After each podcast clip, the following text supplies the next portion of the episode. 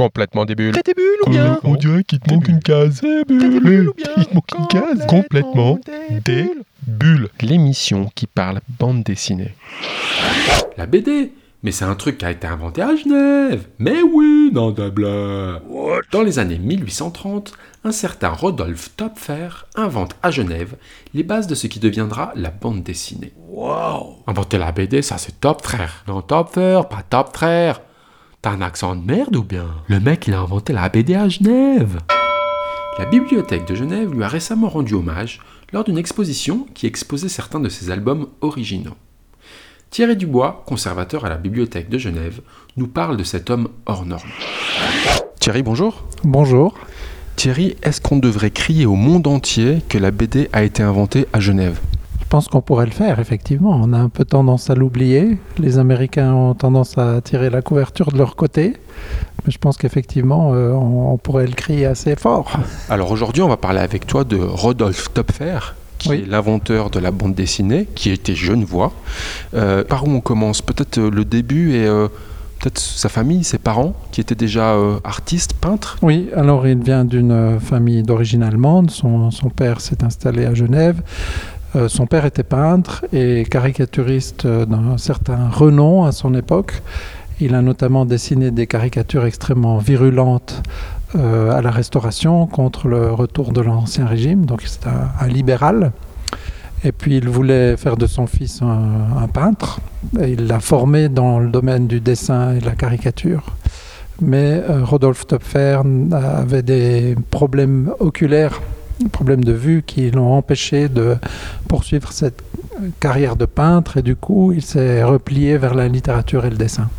Donc c'est comme ça qu'il s'est orienté vers plus la caricature et puis qu'il a donné naissance à des premiers croquis et puis ce qu'il va très vite appeler des estampes littéraires. Il va parler d'histoire en estampe.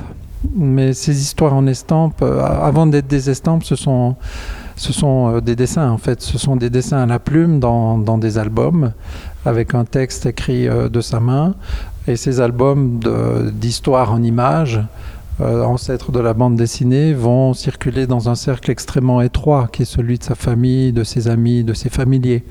Et c'est seulement une fois qu'il euh, verra que ces albums rencontrent un, un certain succès dans, dans ce cercle étroit qu'il va décider de leur offrir une plus large diffusion en les faisant imprimer. Alors les histoires en estampes, c'est un peu ben voilà l'ancêtre de la BT, alors qu'à l'époque finalement les images narratives existaient déjà, ainsi que le livre illustré.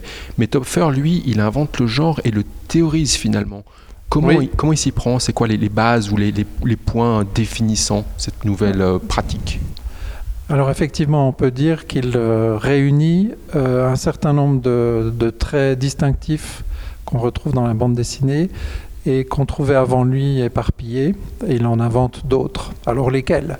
Effectivement, l'image narrative existe avant lui, elle remonte euh, très loin dans, l'histoire de l'art occidental et, même ailleurs, mais lui va créer des récits en images avec une histoire continue, une narration continue. Ce ne sont pas des, des images isolées qui racontent des épisodes détachés les uns des autres, mais ça forme vraiment une histoire. Ça, c'est un vrai premier point. Ça, c'est un, c'est un- un- un point extrêmement important.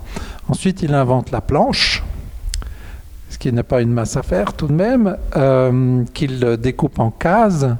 Alors, euh, la bulle, Alors voilà, ça c'est des mots importants, le découpage, Voilà. les cases, la planche, tout ça c'est lui finalement. c'est lui. Euh, il fait courir le texte sous euh, l'image, mais il y a un lien vraiment in- intrinsèque entre euh, le texte et l'image.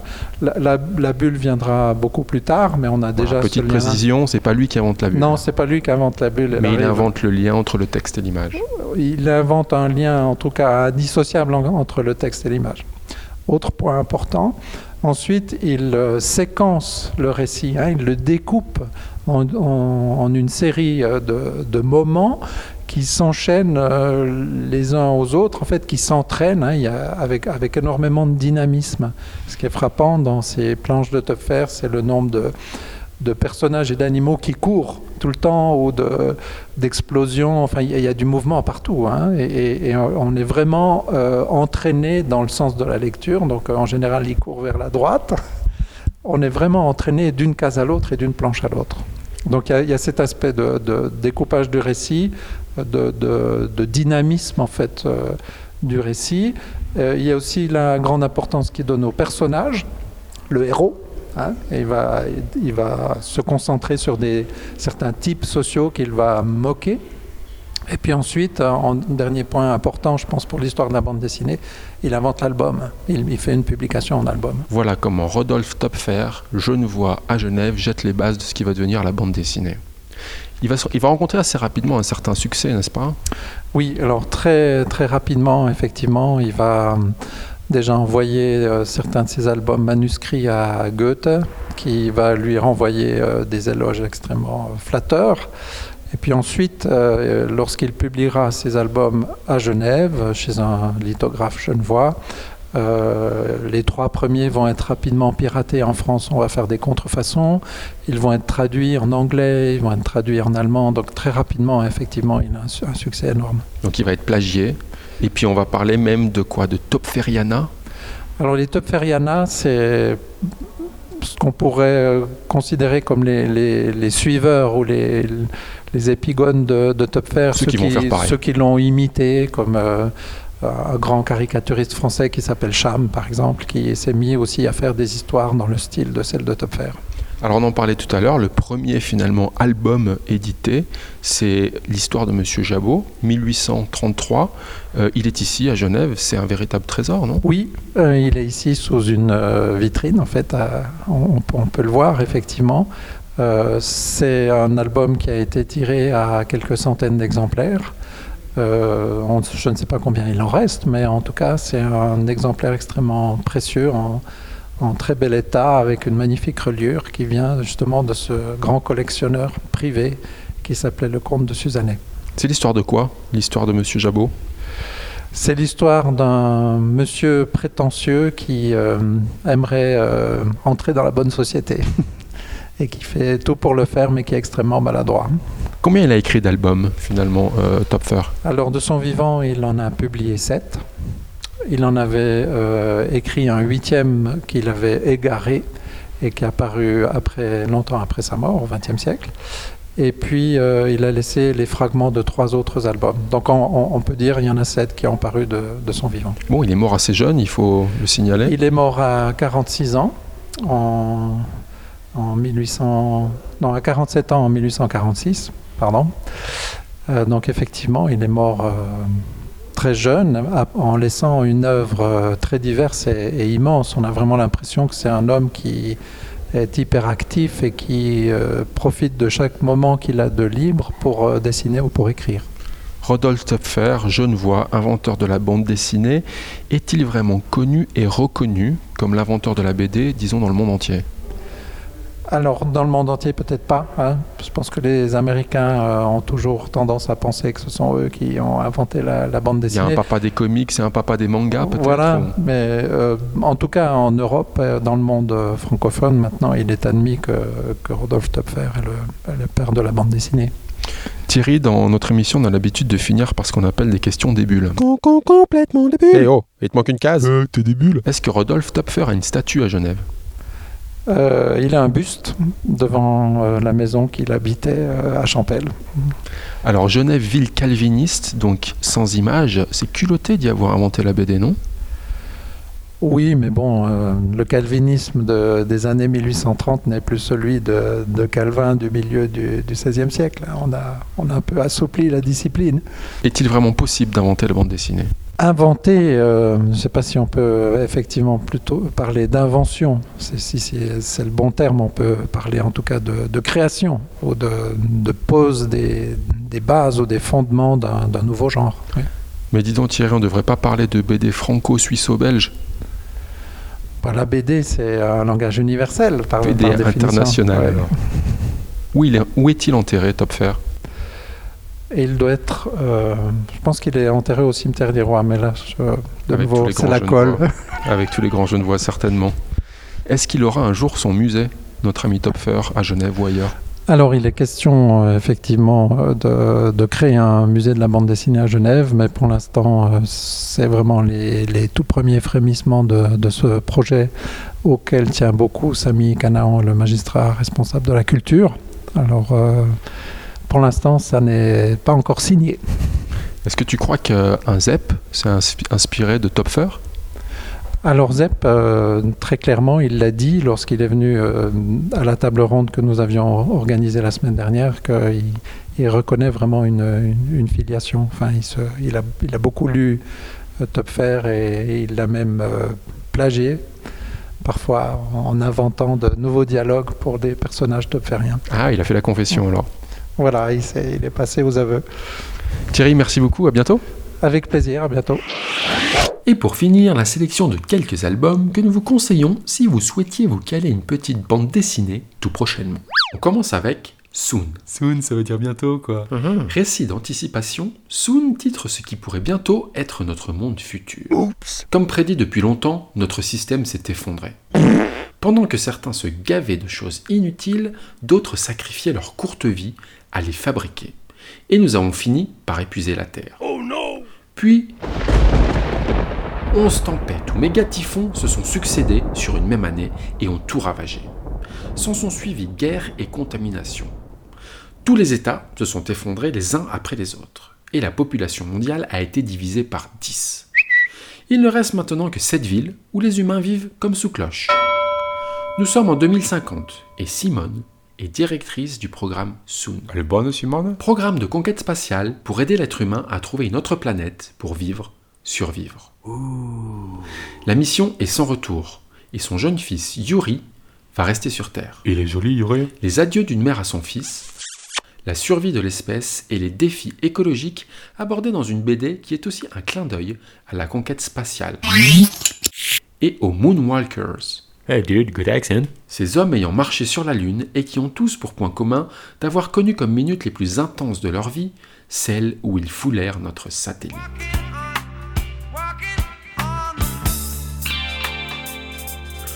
Thomas Caden et Benjamin Adam aux éditions d'Argo. On continue avec Le roi singe. L'histoire d'un petit singe miraculeusement né d'un coup d'éclair sur le monde des fleurs et des fruits. Il chasse l'immortalité et trouve un maître pour lui enseigner bien des pouvoirs afin de devenir l'éminent immortel Sun Wukong. Il va défier le roi des démons, rencontrer le roi des dragons et semer le trouble dans les trois mondes que sont ceux des morts, des hommes et des dieux. Le roi singe va devenir grand saint et folâtrer dans le pays des immortels. Mhm. Mais cela ne va pas plaire à tout le monde et les rois célestes vont vouloir en découdre avec ce singe diabolique. Légende, magie et philosophie dans cette adaptation en BD du célèbre roman de Wu Shenghen. Oh, ou Schengen. Ou à Schengen. Ou Schengen. qui est à la culture chinoise ce que l'Odyssée d'Homère est en Europe. Ce premier tome s'appelle Pagaille au Palais Céleste. C'est de Shaiko aux éditions Paquet. On finit avec Le Serpent et la Lance. 1454, une terrible sécheresse et famine s'abattent sur l'empire aztèque. Les sacrifices humains se multiplient pour apaiser la colère des dieux, mais aucun nuage ne se décide à pleurer. Pourtant, la cité de Tenochtitlan va inaugurer son nouveau temple, le plus haut que le monde unique n'ait jamais connu. Mais la soudaine découverte de jeunes filles momifiées vient troubler les festivités. Oh non Serpent, non, c'est le nom d'un aztèque. Serpent est désigné par l'empereur pour mener l'enquête et étouffer cette affaire. Thriller aztèque pour une histoire sur trois époques différentes et des protagonistes au nom imprononçable, dans un tome 1 magistral de 178 pages. Une histoire prévue en trois tomes. C'est Hub au dessin et au scénario pour une ambiance cactus et dieu sud-américain avant le temps des conquistadors. C'est aux éditions Delcourt. Et dans notre sélection album alternatif, voici Capitown. L'histoire d'un Zoulou blanc, ou Mulungu, qui a traversé la Grande Mer depuis la Suisse pour venir parler de son Seigneur Jésus à travers le Mozambique. Missionnaire aveuglé par sa foi et ses préjugés, le capitaine pense avec bonne conviction pouvoir élever la spiritualité et l'intelligence d'un peuple autochtone. Il soigne et il enseigne tout son savoir de blanc sans réaliser qu'il dénigre les racines d'hommes qui n'attendent d'un tel enseignement que de comprendre la puissance des blancs. Qu'est-ce que tu me racontes là? Croisement entre culture ancestrale, influence coloniale et croyances divines, chacun essaie de trouver son équilibre et de défendre ses intérêts, jusqu'à ce que l'amour s'en mêle. Et oui, notre capitaon va surtout découvrir que l'amour ne s'embarrasse pas de couleur et n'appartient à aucune religion. C'est beau.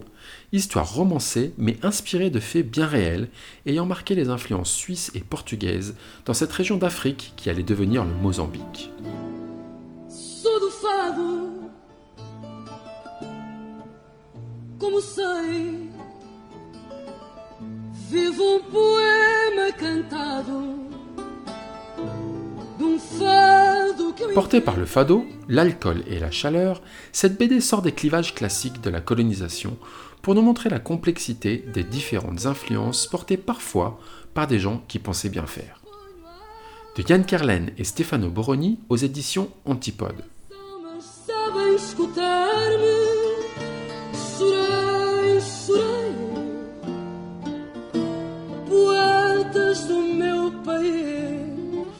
Voilà, voilà.